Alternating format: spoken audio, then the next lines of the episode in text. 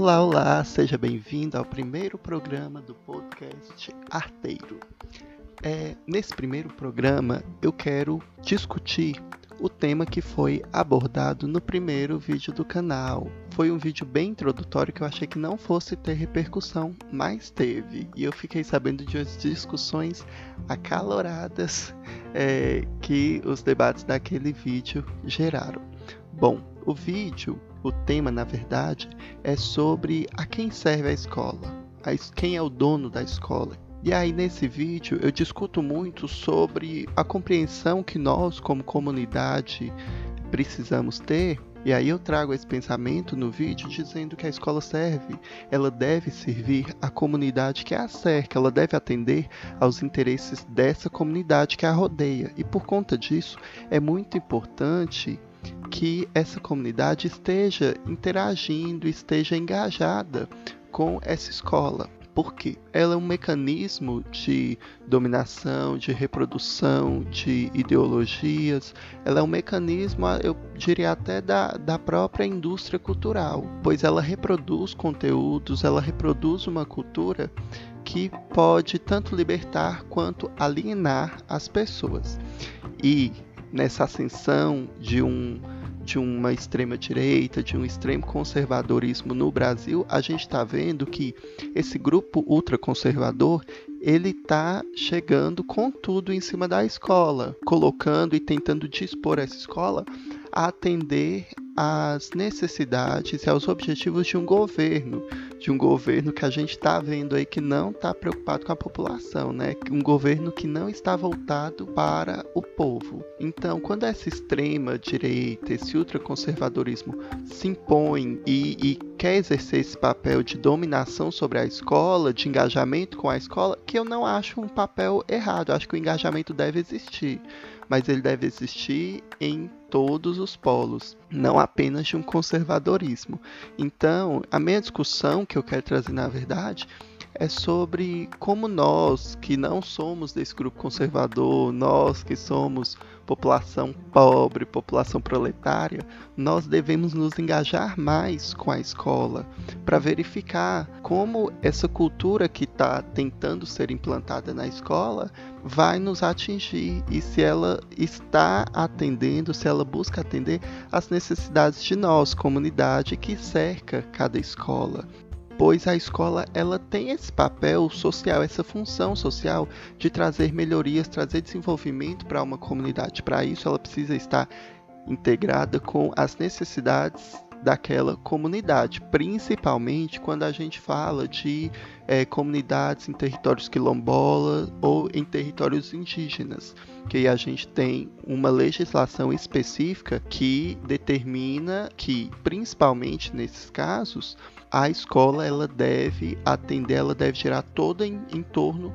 dessa identidade cultural daquele grupo, que no caso o grupo indígena ou comunidade quilombola. Existem essas legislações específicas para esses dois casos, mas não apenas nesses dois casos é que a escola deve buscar esse objetivo, essa, essa integração com a comunidade em todos os casos. Afinal, as pessoas formadas naquela escola são as pessoas que vão agir diretamente dentro daquela mesma comunidade. E por causa disso, nós, como comunidade, precisamos levar à escola quais são as nossas necessidades e os desejos, como essa educação deve ser feita claro, entendendo que há um limite na legislação, nos conteúdos e, claro, o respeito aos profissionais que existem naquela escola. Porque, falando aí do outro ponto, agora como professor, o que a gente vê é que muita gente desinformada que que está na comunidade, que rodeia a escola e quer fazer essa interferência, muitas vezes chega tentando fazer essa interferência, mas de uma maneira muito desinformada, como a gente vê nos casos de dos professores de biologia que em um dado momento ali da vida escolar precisam ensinar os conteúdos relacionados à educação sexual. E aí muitos pais chegam à escola e querem interferir, claro, conservadores querem interferir dizendo que a escola ou o professor está ensinando sexo para as crianças. Ou também aconteceu com um professor que eu conheço, aconteceu recentemente o caso de que ele estava lecionando em uma escola particular. Dentre os conteúdos, ele é professor de sociologia, dentre os conteúdos a serem trabalhados dentro do currículo da sociologia, eu falo porque minha mãe é professora de sociologia, então eu acompanho, é, existe dentro dos conteúdos obrigatórios pela, pela LDB, pelas legislações da educação, pelo currículo básico comum, que se trabalhe os movimentos sociais. E aí esse professor trabalhou os movimentos sociais com os alunos e, claro, numa escola particular e uma escola de elite, inclusive, na cidade. Isso chegou a outros grupos, a grupos conservadores, e aí esse professor começou a sofrer represália e perseguição nas redes sociais. O que foi muito chocante para a gente que viu o caso e que, que acompanhou de algum modo, foi muito chocante, muito assustador, porque o professor não estava fazendo nada além de ensinar um conteúdo que é previsto no currículo básico comum do ensino médio da matéria de sociologia, que é movimentos sociais. Mas com essa ascensão conservadora e de direita no Brasil, se você fala de movimentos sociais, eles querem dizer que você está doutrinando, para eles já significa doutrinação.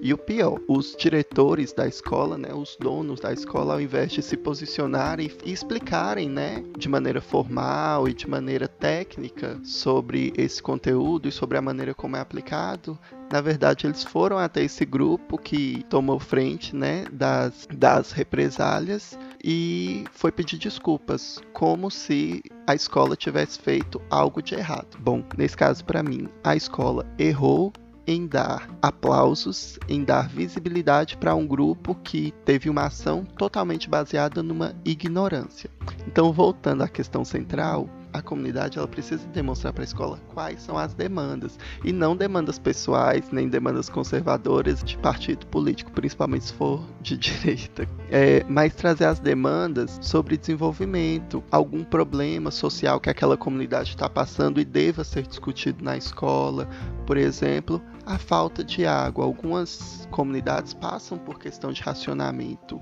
ou no caso recente que a gente teve, da morte dos moradores de Paraisópolis, em São Paulo, no baile funk dos jovens.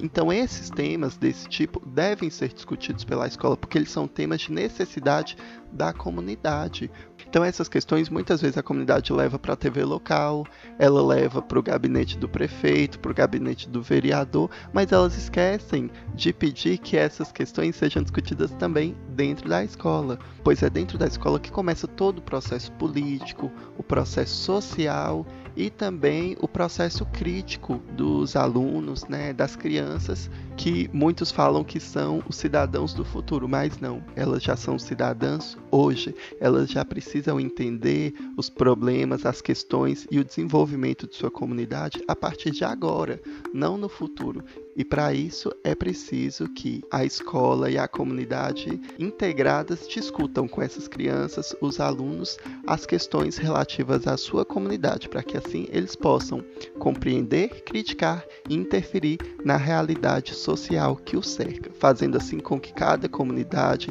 tenha uma autonomia e tenha um poder político próprio para interferir na política da cidade, na política do Estado e em outras políticas também que são importantes quando a gente está falando de um Estado democrático de direito e, claro, uma sociedade civilizada. Bom, esse episódio vai ficar por aqui. Acompanhem os outros episódios e podem comentar se vocês quiserem, tá, gente? Por favor, comentem. Espero que vocês gostem.